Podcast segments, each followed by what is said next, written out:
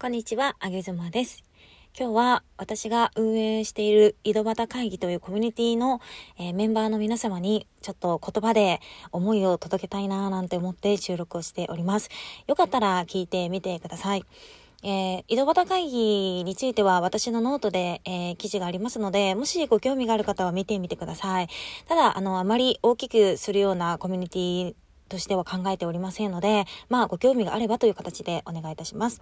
で、えー、昨日ね、ずっと井戸端会議のことを考えていて、なんかこれから面白いことをどうやってやっていこうかなというふうに考えていたときに、あの、音声配信の未来についても考えていました。未来にって言うとちょっとなんか変な感じに聞こえちゃうんだけれども、今音声配信って、まだまだ、まだまだ、超超超超初期段階みたいな感じにあって、もちろん海外では大きく大きな市場になっているけれども、日本ってまだまだまだまだなんだろうなっていうふうに思います。けど、必ず音声生の波みたいなものは来るって私も確信をしているし、まあ、多くの方々がその、うん、明るい未来を願って今頑張っているんじゃないでしょうか。どうでしょうか。でね、その時が来た時に、おそらく多くの人が一気に参入してきて、だから人数も急激に増えて、だから環境も一瞬にしてものすごく変わると思うんですよ。なんかその変わる瞬間に立ち会えるっていうのも私はすごく楽しみなんですけれども、上げ妻の予想はだいたい1年から2年ぐらいかかるんじゃないのかなと思うんだけれども、まあいよいよなのかななとは思っております。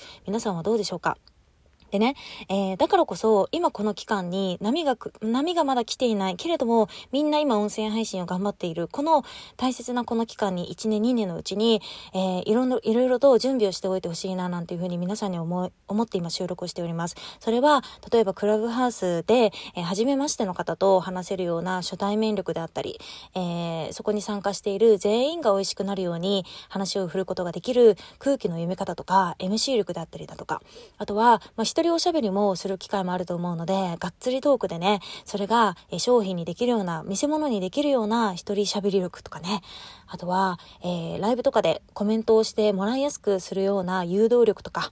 えー、はたまたいろんな今音声のイベントがあるかと思いますが、そういったイベントを企画運営する実行力とか、えー、またまた周りの方をいかに巻き込んで、えー、当事者意識を持たせる、持たせられるようにするかみたいな巻き込み力とかね。あとは、まあ、ヒマラヤとかでは多い方多いかと思いますが、台本をしっかりと作って、えー、それにとって、それに沿っておしゃべりをするような台本の制作力とか、おしゃべり力とか、はたまた自分のキャラクターを確立していくようなブランディング力とかね。本当にこう考えてみるだけでも、さささといろんな能力が必要なのかななんていうふうに思っています。だからこそ、えー、音声の波が来る前にね、備えておきたいことっていっぱいあるんだろうなというふうに思います。で、今だからこそそれらを磨いておけば、いざその波が起こった時に、きっと井戸端会議にいるメンバーは引き手あまたになるような、そんな状況にしたいななんていうふうに思っております。でね、個々のレベルアップをこの井戸端会議に持ち込む企画とかアイディアを持って、それをまた具現化させていくことで測っていって、それによって井戸端会議にもいい循環が起こるみたいな、こうぐるぐるぐるぐる個人とグループと個人とグループとみたいな感じで、ぐるぐるぐるぐる活性化するような、そんなイメージを私は今持っております。でね、そこにいるメンバーの皆さんっていうのは、多分自分のキャパシティを超えそうになることも多々あると思うんですよ。私も時々一人でやっていてもいっぱいあるから、こんな大きなイベントできるかなとか、こんなたくさんの人数の人たちとやりとりできるかなとかビビっちゃう時もあるからね、あるんだけれども、そこがコミュニティのいいところじゃない？やっぱり限界までギリギリいる、いるけれども、けど心の腹を今辛いよとか、今ちょっと一回気絶したいみたいな、そんなことを話し合えるようなグループにしたいななんて思っております。イメージ的に何でしょうね、修行場みたいな感じで、自ら修行場に行くんだけれども、そこでめっちゃ苦しんで、うわーってなるんだけど、でも修行やりきったら、あの、笑顔でみんな解散みたいな、そんなイメージを持っております。だから、井戸端会議では、うん、個々のレベルアップをそういういろんな企画を通じてね、積極的に参加してもらう中で磨いていただいて、磨いた能力をまた個々人の音声配信とか、えー、ビジネスやってる方はビジネスとか、いろんな活動に活かしてもらえたらな、なんていうふうに思っております。やっぱり、うん、何かイベントとかをやる上でね、私もこれから今、実は、えー、外部からのいろんなイベントの声かかっているんですけれども、あの、そういうイベントを、うん、誰かに手伝ってほしいなって思うことが多々あって、ただ手伝ってもらうにはやっぱり、えー、コミュニ、コミュニケーションがきちんと取れている人たちに振りたいなっていうふうに思うし、そういう人たちに機会を提供できたら、その人たちがもっともっと輝けるなっていうふうに思うので、それは私は井戸端会議のメンバーに触れたらいいななんて思っております。